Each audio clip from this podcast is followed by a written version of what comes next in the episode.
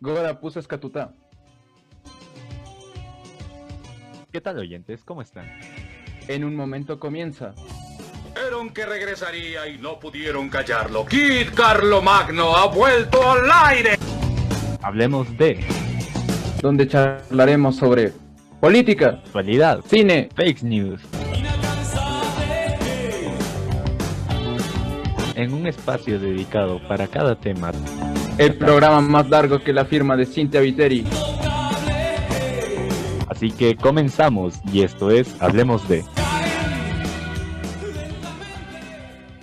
¿Qué tal? ¿Qué tal? Buenas tardes. ¿Cómo andamos aquí con el compañero Carlos? Buenas tardes con todos. Hola Nicolás. Bienvenidos a Hablemos de. Ahora sí, el, el programa tipo podcast de Radioactiva. Ya muy pronto estaremos diciendo cuál es la novedad de Hablemos de. Y Nicolás, ¿qué vamos a hablar el día de hoy? Ah, bueno, el día de hoy vamos a hablar sobre un tema ahí bastante interesante que es sobre este, esta polémica de los live action, algo que, bueno, no es nuevo, se lo ha venido, se lo ha venido utilizando como un medio para atraer al cine, de, reviviendo viejas franquicias a través de, bueno, ya una película como si fuese vida real. Entonces, de esto se va a tratar este programa. Ah, hay algunas obras que, bueno, tiene, ha- han tenido buen recibimiento, buena aceptación y otras que han sido un total desastre dentro de la industria del cine. Así que, Carlos, tú, Joanita, coméntame, eh, ¿cuándo, eh, ¿cuándo surgen los live action? ¿En qué época es donde se comienza a dar este, este género? Claro, Fabián. Eh, bueno, en sí, live action se otorga este título a imagen real, imágenes reales o imagen carne y hueso. A todas aquellas series televisivas o películas que fueron creadas a partir de la adaptación de medios escritos o series de animación. El primer live action de Disney, la empresa en sí que más está en este tema de los live action, fue El libro de la selva de 1994. Estuvo basada en la película original de 1967.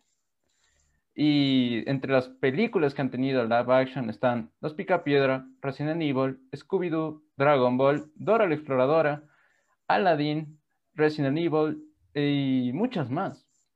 Pero la empresa que más ha lanzado es Disney.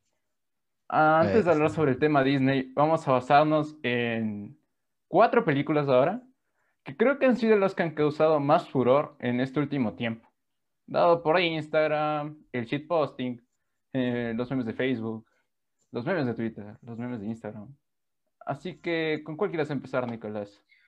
Ah, bueno, creo que la que más hace ojitos ahí es Dragon Ball, eh, Dragon Ball Evolution. Salió en la década de los 2000 y bueno, mm, se la tenía, yo, yo recuerdo que cuando era pequeño y habíamos visto los trailers, era, era así increíble en plan de, o sea, bueno, uno siendo niño le- tomaba la película y decía, ah, es que es Dragon Ball en la vida real, pero bueno, ah, terminó siendo un total fracaso. Mm, Fox no, gene- no generó la, la plata que, bueno, ellos creían que iba a generar solo porque de- tenía de título Dragon Ball. Y bueno, es una aberración. Ah, de hecho, Fox ya ni siquiera la toma en cuenta. Por ahí te sale, eh, en el canal de Fox te la suele salir y es donde menos rating tiene, por lo que yo he leído. Es una película que ha envejecido muy mal, ni siquiera como para... eh, no, no es como el tema, digamos, con los Picapiedra o, o Scooby-Doo, que ahora tú la ves y es como que te recuerda cuando eras un niño, pero ellas la prendías la televisión y veías esa, esas películas domingueras de, de Scooby-Doo, que Misterio de la Orden, que lo mismo de los Picapiedras.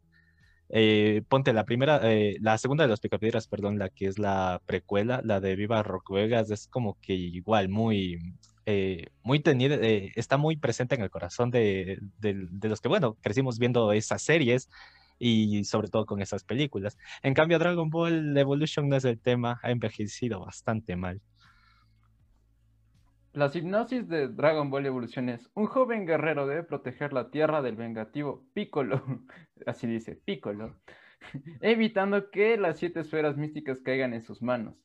Se estrenó el 10 de abril de 2009 en Estados Unidos. El director fue James Wong, recaudó 58 millones de dólares, el presupuesto fue 30 millones y la música fue compuesta por Ryan Tyler. como tú dijiste, Nicolás, esta película es un insulto en sí a todo Dragon Ball. Y vaya que los personajes están mal caracterizados, los disfraces son pésimos. Eh, lo único bueno de esta película es que hubo un álbum y si llenabas ese álbum te daban entrada gratis para la película. Te acordarás bien. Los álbumes que vendían afuera del colegio a, a 30 centavos y los cromitos a 25. La idea de Fox era en sí tener varias películas de Dragon Ball, hacerlo un tipo eh, universo cinematográfico, pero conforme vieron los resultados de la primera película, el hate, el Goku emo que escucha Panda, no hubo éxito y ya vemos lo que pasó, cancelaron. Hasta ahora el director sigue recibiendo críticas. Eh, una pena por James Wong, porque en sí tiene películas que la mayoría son live actions, como El Destino Final, Destino Final 3, El Único, Gritos en la Oscuridad, Willard, y ninguno ha tenido éxito. Así que... Así es, o sea, eh, es, es, en general, mm, eh, esa película es un total insulto a todo lo que viene siendo a la obra de Akira Toriyama. Y pues bueno, uh, lo que yo decía, que mm, uh, las productoras piensan que por tener ahí el título de una franquicia o serie increíble van a generar plata, o sea, van a traer gente. Y bueno, lo logran, pero ¿a, a costo de qué? Eh, ese, es, ese, es, el punto, ¿no? De, de, todo el hate que se puede generar. Uh, y bueno, como comentaba con este tema de Dragon Ball, el caso de las dos películas de arriba, que son la de tanto de Scooby-Doo como Los Picapedra, son películas con las que crecimos y sí, uh, ahora como que volviéndolas a ver, ya, ya siendo, ya, ya teniendo un criterio cada uno, es como que dices, un momento esta película ni siquiera parece para niños, al menos los Picapiedra tienen muy, demasiado humor negro. Eh, sobre todo el, el, coqueteo que le daba la asistente de, de Pedro en la primera. Eh, eso es como que eras un niño y no entendías, pero ahora viéndolo lo, lo, observas de otra manera y, y, se te hace gracioso porque eh, sientes de que la película realmente no era enfocada para niños, sino para un público un poco más adulto. Y estas películas son las que te digo, que han envejecido bien, eh, no, eh, sobre todo que, bueno, en los Picapiedra al menos siguen respetando sus propias lógicas de, su, de lo que viene siendo su universo. Y, y con el poco presupuesto que, que tuvieron, pues igual se, se, sigue teniendo como esa...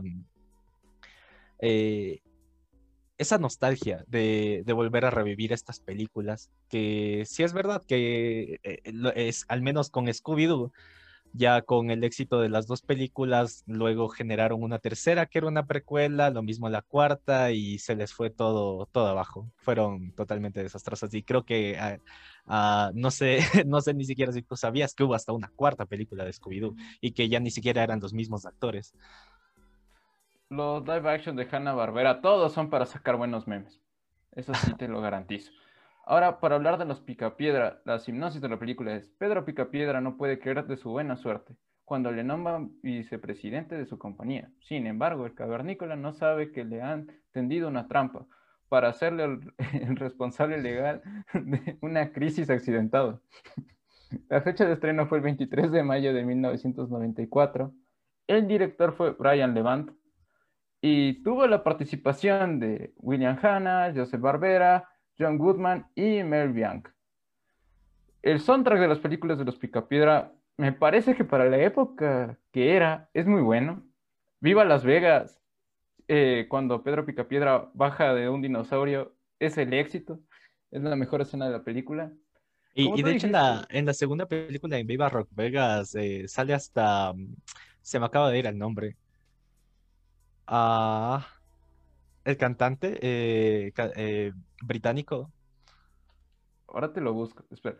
Eh, sí, sí, sí, sí. Se, se, se, me acaba de ir ahorita porque, porque era algo que le iba a nombrar y, y sí, tiene, tiene un buen soundtrack, o sea, de hecho, de hecho en general, en general ahí es como que te das cuenta las, eh, o sea, lo que, lo que tienen los live action, que es representar de una, de una serie, de una serie de caricatura a un, bueno, como tú dices, una película en formato vida real. Y es como que tú vas viendo las semejanzas, las diferencias que hay dentro de estas y, eh, o sea, lo principal lo van respetando. lo, lo, que viene siendo de los personajes y en general. Y de hecho, con esto de los personajes hay bastante, bastante crítica, al menos con Dragon Ball. Uh, se lo criticó bastante porque uh, Yamcha no, eh, eh, al actor que contrataron para interpretar a Yamcha, pues, de, so, como que dijeron, bueno, esta película se tiene que centrar en, eh, en, una, en una serie o en un anime japonés y tiene que ver con la cultura japonesa. Bueno, para que se acuerden, vamos a poner un personaje principal que sea japonés. De ahí los demás tienen que ser todos americanos. Ahora, volviendo a Los Picapiedra, te tengo más información de esta película. Eh, como siempre, antes de decir la crítica en sí o lo que sacamos de curiosidades de la película, voy a leer la sinopsis, así que empiezo. Pedro y Pablo deciden ganarse los corazones de sus chicas favoritas, Vilma y Betty, en una romántica visita a Rock Vegas, pero tendrán que, que vérselas con la entrometida y vividora madre de Vilma, así como el magnate Chip Rockefeller. La película se estrenó el 15 de abril del 2000, el director fue Brian Levant y tuvo un presupuesto de 83 millones. 83 millones para una película que quedó para que pasen el fin de año ante el Amazonas o cuando hay un relleno. Eso parece. Pero, o sea, igual sigue siendo esto lo que te comentaba, de que envejecido de buena forma. Claro, envejecido muy de buena forma y seguirá siendo recordada porque todavía la van a seguir pasando. Ahora vamos con la siguiente, ¿te parece? Otro amigo de Hanna Barbera. Eh, espera, espera. Ah, perdón, sí, sí, sí, era, era esta aquí. Falta un amigo de Hanna Barbera. Ah, vemos Scooby-Doo, Shaggy, Vilma y Daphne, si no estoy mal. ¿Qué tal te pareció esa película, esa adaptación? ¿Te gustó? ¿No te gustó? o sea, a ver, eh, las, las, dos de Scooby-Doo en general, mm, ¿sientes que es más para, bueno, sientes que es más un contenido para generar memes? porque la verdad eh, en la, en la segunda película que, mm, o no estoy seguro, o sea, no estoy seguro con el orden, pero la película donde, mm, donde, donde son de los monstruos, es como que, bueno, tiene, bastante para reírte. Es más, es más una película de comedia como, como siempre ha sido esto, pero ya es como lo típico repetitivo que tú dices, eh, pasa lo mismo que en la serie. Y lo, mismo que en la serie, que el personaje que menos te esperabas va a ser el, eh, el fantasma o el villano de esto. Y, y bueno, o sea, creo, o sea, eh, para hacer nostalgia me parece que está muy bien. Eh, o bueno, mejor dicho, dejándose de, de infancias o de nostalgias, me parece que sí, es, es, una película aceptable, es como para pasarle al rato, no como para decir, no, esto es una total aberración, es, es un desastre, no. Eh, ¿Querías ver a, a, un perro que habla con sus amigos de Misterio a la Orden? Esta es la película. ¿Quieres ver Scooby-Doo vestido de mujer por décima vez? ¿Quieres pues, ver a Shaggy tomándose pócimas y diciendo, ¿qué? ¿Estás retándome? Y Shaggy se hizo famoso por esa película, Donde decían que Shaggy era invincible. No, no lo sé. Ah, ah eh, es que el meme se había generado porque en Dragon Ball, eh, en Dragon Ball Super, ah, eh, bueno, Goku había tenido de sus tantas transformaciones del Ultra Instinto y decían que Shaggy una vez en, en Scooby-Doo Mysterio Lardo en una serie de Cartoon Network de esta década había tenido una escena donde esquivaba todos los puños y lo comenzaron a hacer con edits como si Shaggy, Shaggy tuviese el, ultra instinto y desde ahí comenzó el meme de el dios Shaggy que utiliza solo el 0.01% de su poder para crear el universo. Para datos de Scooby-Doo, eh, Scooby-Doo 2 Monstruos Sueltos fue hecho en el 2004. El director fue Raja Gosnell y tuvo una recaudación de 180 millones. Un live action que tuvo éxito. En pocas. Y, bueno, las empresas, las empresas si ven que genera, lo siguen explotando. Y las dos películas inexistentes totales de Scooby-Doo, que son la tercera y cuarta, no tienen derecho a entrar en este, en este canon. Y bueno, continuando, aquí sí, lo que tú decías, primero hablar de esas películas antes de meterse al tema de Disney, que es bastante controversial. coméntame tú, Carlos, ¿qué, ¿qué piensas de esto del tema de Disney? Los live action. Creo que todo es gracias a Maléfica. Con el éxito que tuvo Maléfica este último tiempo, se ha venido dando live actions. Algunos han tenido éxito, como el caso de Cruella, el libro de la selva, pero otros sí son para lamentarse, como el Rey León. Ah. Eh, a pesar de tener un, un reparto de grandes actores, cantantes, fue un fracaso total. El director fue el mismo que está encargado del universo cinematográfico. Eh, eh, John Favreau. John Favreau. Creo que él no pudo explotar su, su idea que tenía del Rey León. Creo que fue hecho muy... sin una planificación correcta. Y tuvimos un, un proyecto donde Timón y Pumba eh, no cantan el Hakuna Matata con la misma emoción que la veíamos. No vemos el hula hula de el hula hula cuando se enfrentan a, a, las llenas. Sí, sí, sí. Aparte, es muy raro, y yo me pongo en ese sitio. Ponte un niño de 10 años que va a ver el Rey León y mira un, león cantando en media África después de que murió su padre. Es un poco traumante. O sea, ah, bueno, ah, no es desde Maléfica. El, éxito de Disney con los live action se viene dando desde Alicia en el País de las Maravillas, la primera película. Porque la, bueno, el director, eh, Tim Burton, tuvo, eh, tuvo ese, esa idea de agarrar, a, ver, ahí, es donde va la diferencia entre hacer un producto porque sabes que va a vender y un producto con cariño.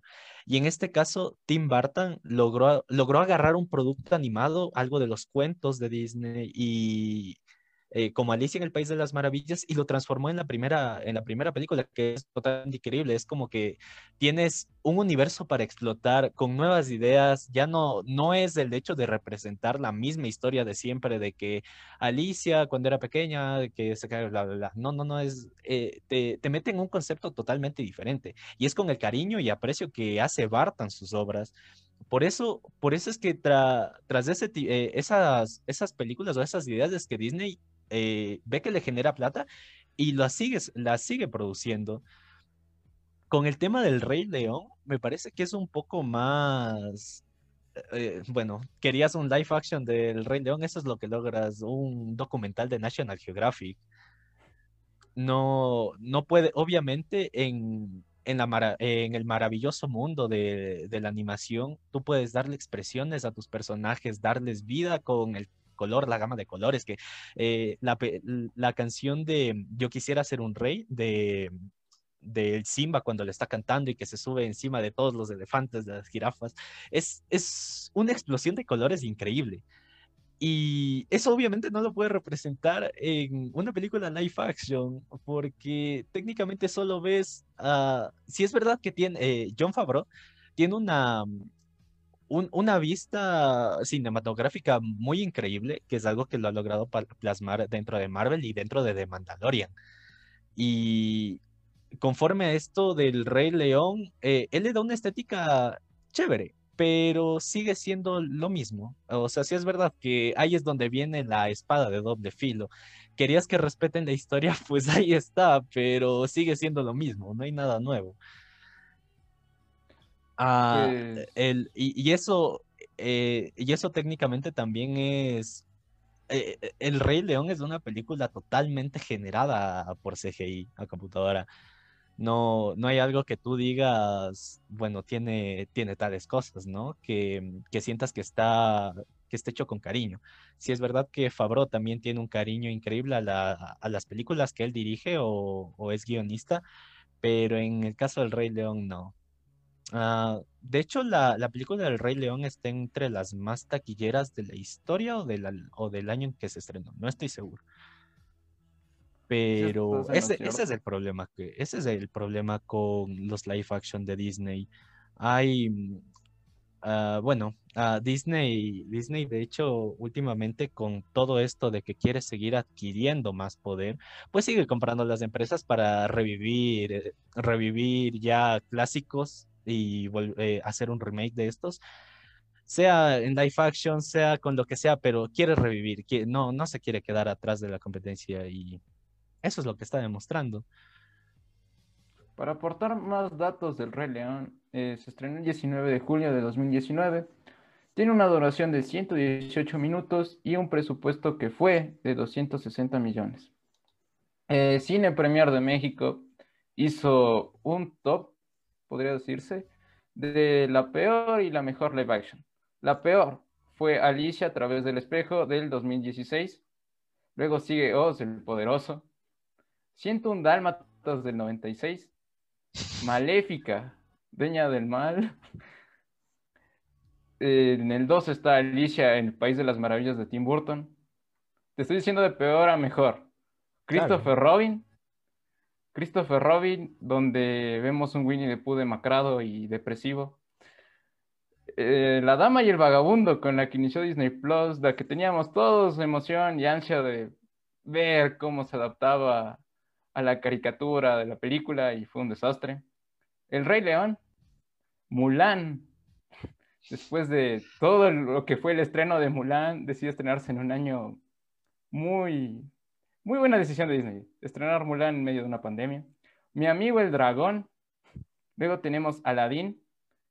Ah, dato de Aladdin, el, el actor que hizo de Aladdin en el live action dijo en una entrevista que gracias a esta película aún no consigue empleo, no le abren las ofertas, no puede hacer nuevos filmes porque la película tuvo malas críticas, no logró el éxito que quería Disney y pues ahí están las consecuencias.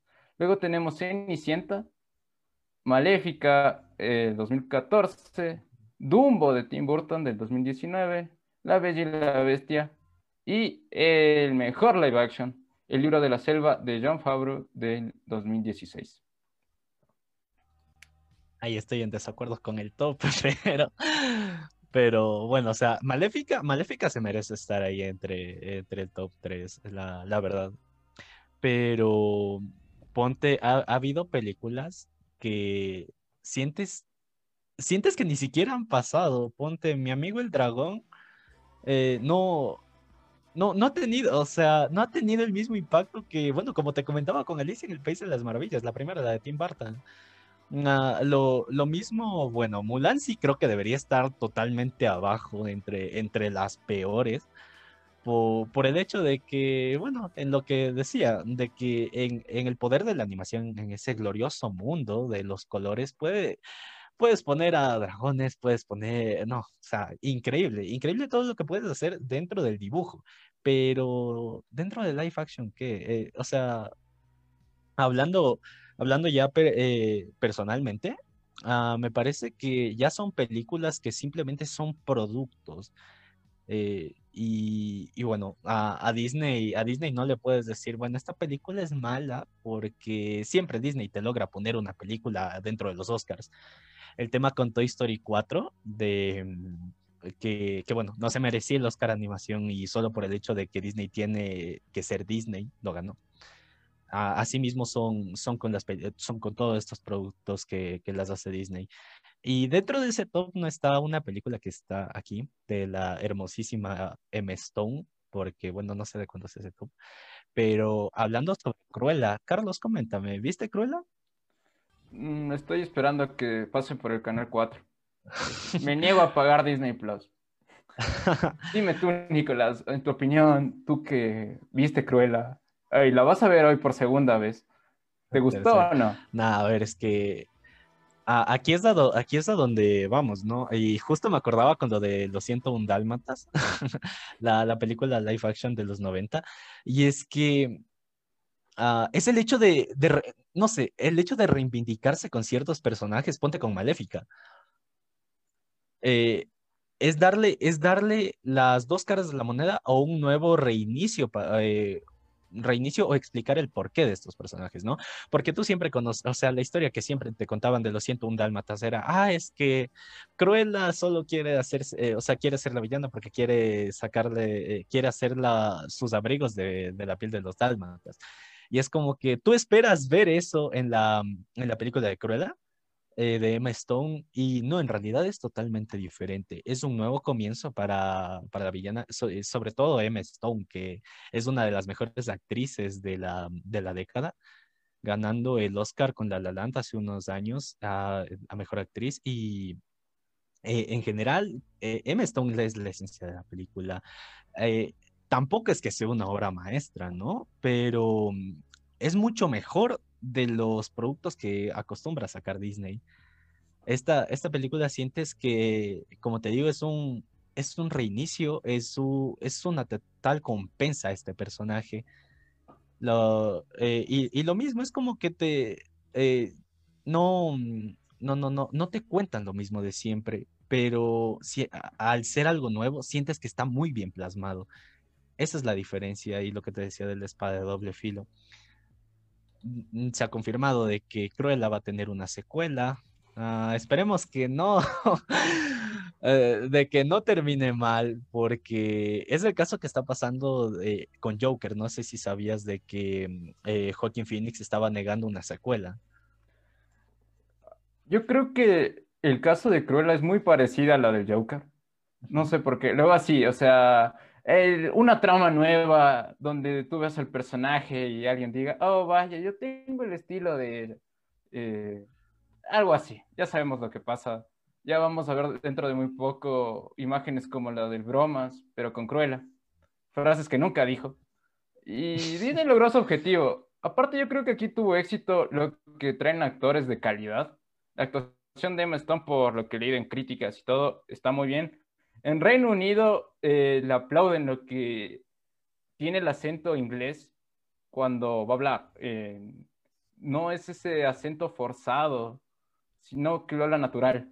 Aparte la gama de colores que se usan en la película, las referencias. Y, logra todo este algo, algo que sobre todo destaca en la película, y es de decirlo, es los soundtracks. Encuentras canciones, no, eh, el soundtrack, el soundtrack, los soundtracks que tiene Cruella es muy bueno. Te, te centra muy bien en la época, de, bueno, en, la, eh, en el siglo pasado. Y, y, las canciones originales igual. hay, hay, un, hay una escena donde, bueno, para, para aquí no spoilear, ¿no? Porque obviamente debe haber gente que no lo ha visto. Hay una escena espectacular donde literal brillan todos los colores y de, dentro de una presentación de Cruella. Y la, la canción, la canción original de, de, Disney que puso para, para Cruella, o bueno, el, el soundtrack, ah, no, o sea, es totalmente increíble. O sea, es, es de lo mejorcito que ha sacado Disney con referente a los live action en estos, eh, eh, en estos últimos años, porque ya, ya tuvieron este fracaso de, de, de, ah, de Mulan. Eh, en Aladdin no es que les haya ido muy bien, que digamos, o sea, tuvo, tuvo increíbles aceptaciones y por otro lado también críticas bastante malas. O sea, estaban como que tambaleándose, pero con Cruella creo que vuelven a reivindicarse y Disney lo va a seguir explotando como el producto que es para seguir vendiendo. Y como tú dijiste, lograron, lo, eh, lograron el objetivo que era volver a, volver a colocar a uno de sus personajes en el top, pues eh, en este año vamos a ver un montón de... En el 2016 tuvimos a Harley Quinn, en el 2021 vamos a tener a Cruella, por supuesto que sí. ¿Te imaginas con Comic Con? Uh, Exacto. Los y... de Cruella en Instagram. Aparte te quería decir algo, desde el tráiler de Cruella ya se veía que había buen soundtrack porque ponen música de Nancy Sinatra. Y ya con eso, ya referencias a Sinatra, creo que tú, estás, tú ya estarías emocionado con referencias a Sinatra, me imagino. Pero por supuesto, y, y bueno, también posiblemente para un futuro programa, podcast o algo, eh, comentaremos sobre lo políticamente correcto y es que Cruella, eh, en Cruella no, no existe esto.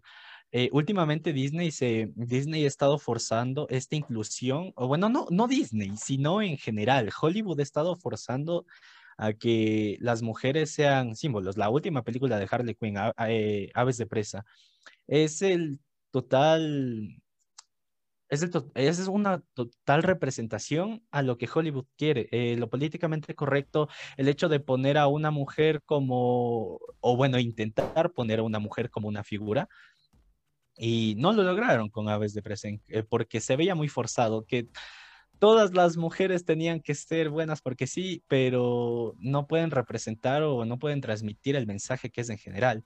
En cambio, Cruella, sin necesidad de hablar de todo eso eh, forzadamente, te hace, te hace ver Emma Stone o te hace ver este personaje de Cruella. Y bueno, tú dices, nah, Girl, eh, Power, no, no hay más. Yo creo que también va porque Disney ya cambió la idea que tenía el fracaso de Mulan como que les hizo abrir los ojos. Vieron que le das la imagen a Mulan, pero ya muy trillada. puedes hacer algo nuevo. Puedes hacer como la de Cruella que tú dijiste, está para romper estereotipos, está para dar otra imagen, está para causar un revuelo, que no sea como la forma trillada y muy explotada de Mulan. Mulan no causó el mismo efecto porque le quitas en sí la esencia original del personaje, lo pones con diálogos forzados, las imágenes también muy forzadas. Siendo las 4.35, seguimos en Hablemos de, con el tema de los live action. ¿Y de qué vamos a hablar en este segmento? Uy, imagen de en Full HD 1084 k resolución. Pero por supuesto, aquí, aquí, bueno, aquí vemos las obras que estábamos mencionando hace un rato, ah, como Cenicienta, Alicia en el País de las Maravillas, a Mulan, a Aladdin, a Christopher Robin. Ah, de hecho, Christopher Robin, no sé, eh, está entre que sí que no, porque igual te presentan un nuevo, un nuevo tipo de, de historia sobre, bueno, ya siendo un adulto pero sientes de que sigue siendo un poquito forzado. Ah, bueno, ahí vemos también a Maléfica, a Dumbo de mm, Tim Burton, a Dora la Exploradora, que bueno, Dora la Exploradora hasta tuvo Eugenio Derbez y ni con los chistes ya totalmente usados y gastados de Eugenio Derbez no pudo salvar esa película. O un Botas live action que parecía Sonic. Exacto. De hecho, algo, eh, ah, nos olvidábamos de poner aquí una imagen y era sobre live action de Sonic. Tú, Carlos, ¿viste el live action de Sonic? Ah, cuando vi que la voz lo hacía Luisito Comunica, eh, procedí a no ir al cine. No, no, no, no me llamaba la atención. O sea, empezando por el revuelo de la imagen. Desde que presentaron la primera animación y vi que se volvieron locos por un dibujo animado para niños, como que fui perdiendo el entusiasmo. Aparte, no, no es de mi agrado mucho los live action. Tiene que ser ya muy bueno, ya muy explotado para que lo vea. O que pasen en el Amazonas un feriado. O Ecoavisa, ahora que están pasando buenos live action. Se lo recomiendo. Bueno, yo ahorita páreme datos, por favor, de live action de Sonic en el 2020. Primero, Sonic iba a ganar un Oscar. Sonic iba a ganar el Oscar. Sí, porque... por era la única película que se estrenó en el 2020 en el cine. Contó con la participación de James Marsden, perdón, que estuvo en otros live actions como Alvin y las ardillas, en las tres de Alvin y las ardillas, en Hop también estuvo Ben Schwartzwald, eh, Jim Carrey y Tika Sumperter, bueno, así se llama ella. Eh, se recaudó un total de 319 millones de dólares. El director fue Jeff Fowler. Se estrenó el 9 de febrero del 2020. Eh, después de todo lo que dijimos, la controversia del diseño, que se aplazó un año, luego que gastaron en sí gran parte de la producción en el rediseño de Sonic, tuvo éxito y dejó buenos memes. Exacto, de hecho, o sea, ¿qué, te diré? Eh, Sonic, Sonic igual representó otra nueva idea para el personaje porque, bueno, tú, no, no sé cómo, bueno, de hecho sí, al inicio de la película te muestran todo, todo el del mundo de Sonic y le dan, a, las monedas les dan, les dan el uso de los portales eh, bueno, a los anillos. Y sí, eh, me parece que estaba muy bien. Ah, la, la, idea, la idea o propuesta que presentan dentro, dentro de este bueno, universo o saga de películas que quieren realizar con Sonic, porque apenas, apenas estrenaron Sonic, dije, eh, ya con la escena post créditos te dijeron, bueno, va a haber secuela, ¿no? me parece que estaba muy bien. No, no es tampoco ni muy bien, ni tan bien ni tan mal, pero se, se, nota que, se nota que, puede, que Sony, pues Sony puede sobreexplotar esto. Y ojalá sea de buena manera, ¿no? De hecho, de, eh, aquí justo comentabas algo sobre, aquí está, ah, sobre el cambio de, del diseño. Sí, el primer diseño de Sonic fue el de la izquierda, que dijeron, no, pero es que parece un niño con pelo y que no sé qué. Comenzaron a hacer eh, trending topic dentro de las redes sociales que, cambie, que cambien el diseño de Sonic, que una persona, un estudiante de diseño gráfico en Photoshop eh, lograba un mejor diseño y bueno, ah, me parece que Sony tomó esas decisiones y dijo, bueno, vamos a, vamos a dar otro diseño y dieron uno más apegado al de los videojuegos, al de la serie animada y quedamos, bueno, sí, yo, yo completamente quedé conforme con este cambio. Hay una teoría conspirativa de esto de Sonic que decía que ellos en realidad buscaban hacer un mal diseño para obtener más, más comentarios, más promoción, porque en este mundo de los medios y de las películas, hablen bien o mal, igual es promoción, generas trending topic, generas ganancias. Y lo llamas la atención con todo el tema, o sea, con una polémica totalmente ya te, ya tienen te tienen hablando de ti. Y así era, totalmente redes sociales eran eh, infestadas de comentarios geeks sobre el, eh, sobre el diseño de Sonic y bueno, a, fin de cuentas. Y aparte también notas un poco eso con el hecho de que hayan puesto a un influencer como Luisito Comunica para la voz en el latino. Ya desde ahí era un inicio de que todos querían vender no, nos llegaron a considerar arte de cine animado. Ya, ya muy trillado, ya. Las peticiones de Sabor, que un Oscar para Jim Carrey por su gran interpretación. Es que, bueno, sí, eh, está muy trillado, pero en realidad Jim Carrey, se, cada que sale dentro de la película, se roba la, se roba la pantalla. Eh, es, es, un, es un actor que por lo general siempre, sabes que siempre tiene un humor un poco incómodo, pero que lo hace único, con las expresiones faciales que logra. Y bueno, ah, como lo comentábamos, Sonic va a tener una secuela. Eh, no estoy seguro si para este o el próximo año. Estamos teniendo problemas técnicos. Bueno, eh, como lo comentaba Nicolás, creo que se fue. ah, oh. bueno. Momento lag de Hablemos de, un clásico. Bueno, sí, como te iba comentando de Sonic, hubo muchas peticiones, Oscar para Sonic, denle un Oscar a toda la producción, la única producción del 2020. Logró su objetivo y tuvo éxito. Va a haber una secuela, posiblemente un universo cinematográfico de Sonic. ¿Qué le voy a decir? Ahí vemos un ejemplo de lo que es un live action que para bien o para mal generó de que sabe. Ah, bueno, aquí hubiésemos ido a una pausa, pero ¿te parece si vamos a la pausa antes de hablar de, lo, de estas imágenes? Hay que echar mucho hate, así que sí. Ok, entonces aquí vamos a una pausa en Hablemos de donde siempre les damos opiniones o comentarios sobre los temas de que estamos relacionándolos aquí dentro de este programa. Muchísimas gracias por escucharnos. Volvemos en un momento, los dejaremos con una pieza musical.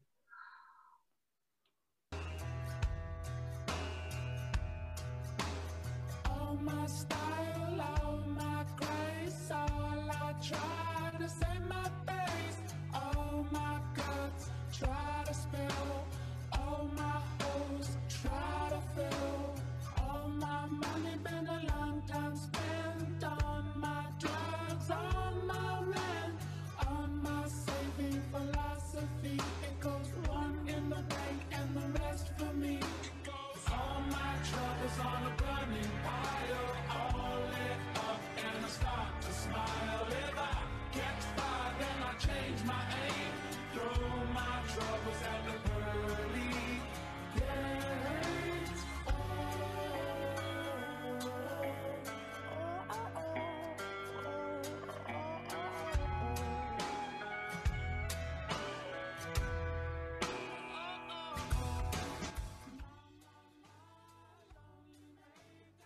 Bueno, siendo las 4 y 44 de la tarde, aquí en Radioactiva, siempre agradeciéndola, vamos a comentar sobre dos... están generando un poco, bueno, una de estas está generando polémica y la otra es una obra que, bueno, dentro del mundo del anime es un referente total. La Death Note, eh, siendo estrenada, me parece que en el 2007, no estoy seguro, ah, es eh, literal un referente sobre esta industria japonesa del anime. Eh, tanto el manga como, como la, serie es muy buena. sobre todo por, por, el hecho de que, bueno, hay tu, tu, tu, tú siempre, o no sé, bueno, al menos para mí, cuando recién, recién estaba entrando al colegio o, o, cuando uno quería intentar ver anime, o bueno, siempre le preguntarás a tu amigo Taku, recomiéndame algún anime, y fijo, te dice la Death Note. Eh, es una total obra maestra, esa sí te la puedo decir. Dentro de la industria del anime fue un éxito, es una obra maestra, eh, supo, cómo, supo cómo iniciar y terminar el, bueno, el primer arco, los 12 primeros capítulos, o bueno, me parece que hasta el 15 es demasiado excelente. De ahí el siguiente arco que viene siendo lo de lo del NIRF y, bueno, ya Light siendo un Kira totalmente imponente sobre, sobre lo que se viene de que él mismo intenta como que investigar a Kira.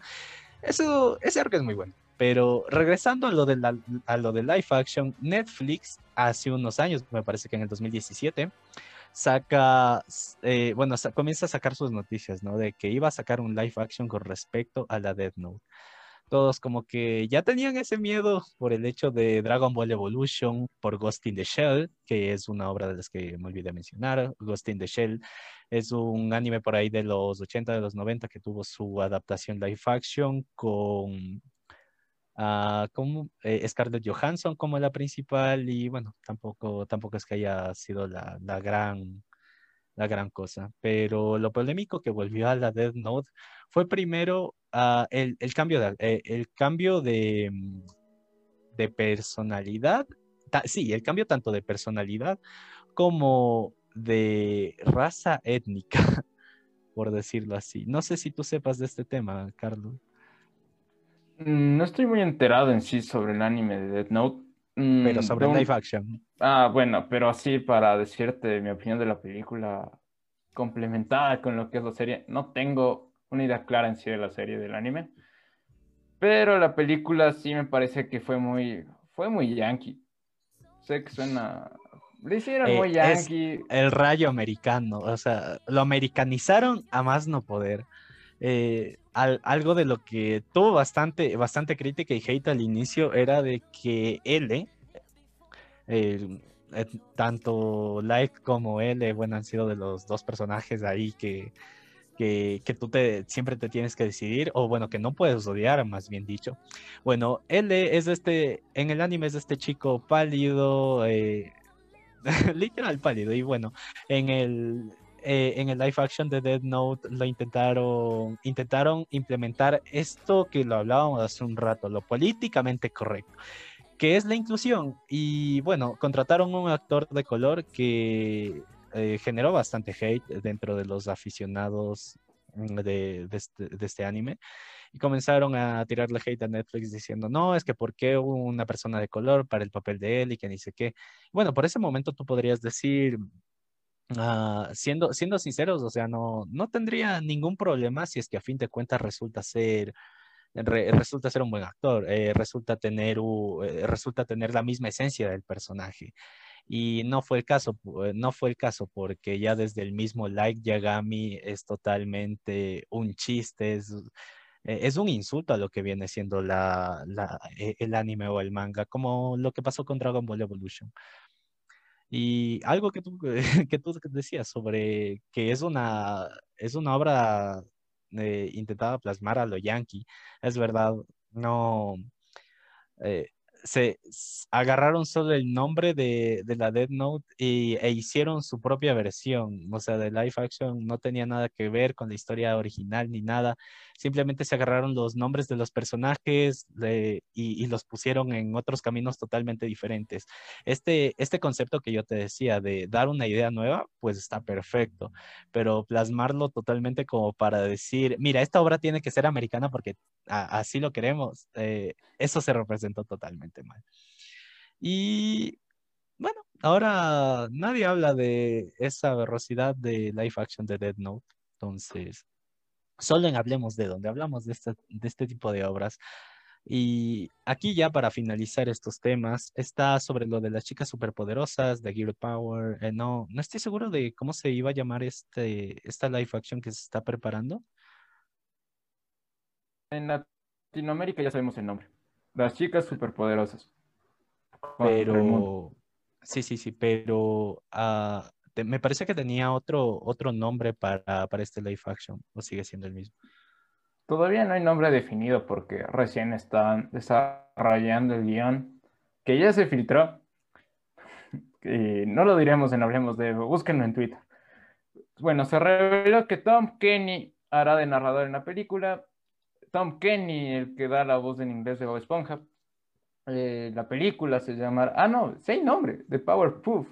Y contará con el elenco encabezado por Chloe Bennett como Bombón, Jana Perrult como Bellota y Dove Cameron. Y Cameron Díaz, ah, ¿cómo es? Yo, Dove Cameron, se me confunde entre esos dos. Dove Cameron.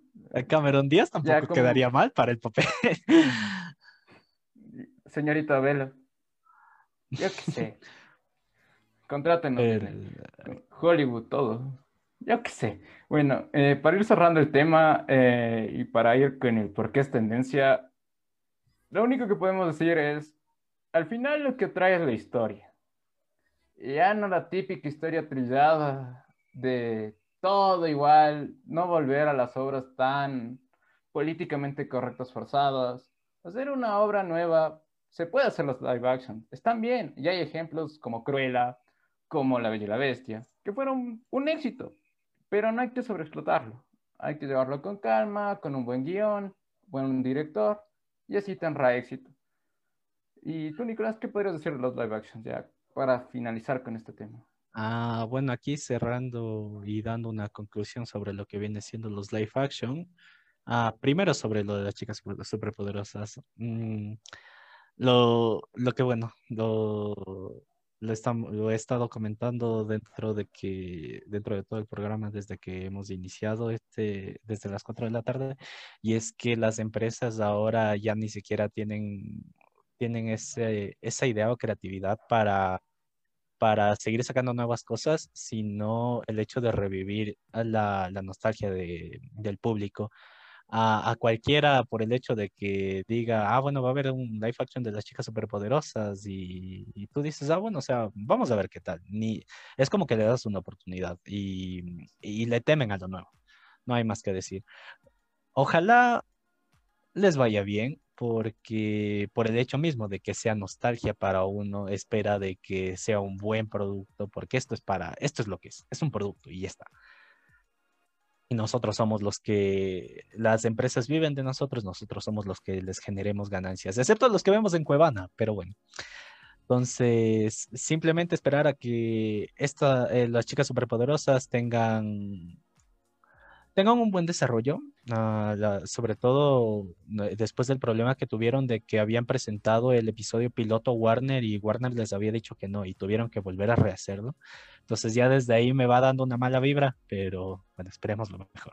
Y cerrando con todos los live action es que mm,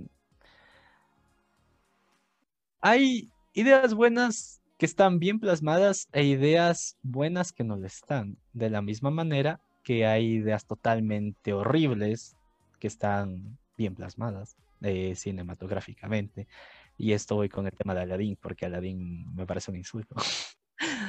Pero bueno, así ya está. Entonces, ah, simplemente eso. con respecto a los live action.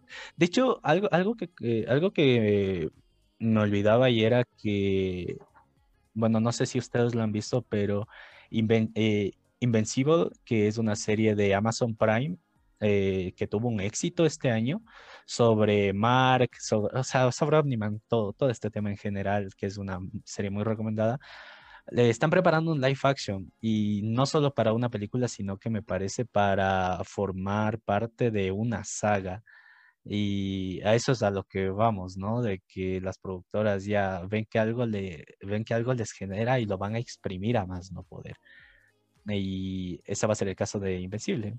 Entonces, así que bueno, algún momento eh, hemos de hacer un podcast de Invencible sobre la increíble obra que es, porque sí, es algo de lo mejorcito que ha salido, igual que The Voice, la deconstrucción de los héroes. Así que posiblemente lo haremos. En Spotify pueden escucharnos, pueden encontrarnos como hablemos de. Recordemos que aquí siempre en Radioactiva pues se nos van a escuchar cuando tengamos el programa abierto.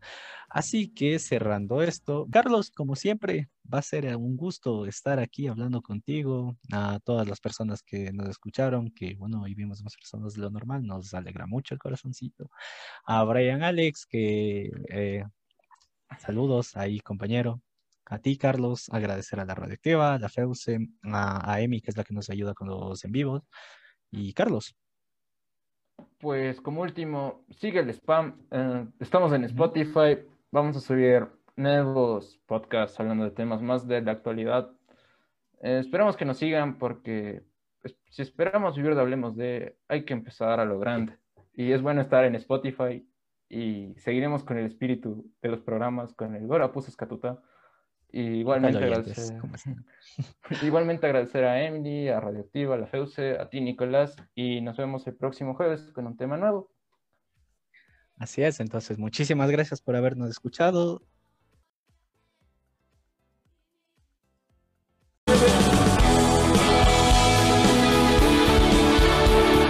Muchas gracias por habernos escuchado. En nuestra programación semanal todos los jueves a las 4 de la tarde. Lo logró. Ese loco hijo del demonio lo logró.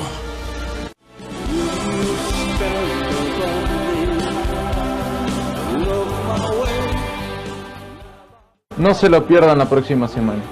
Solo en Hablemos de...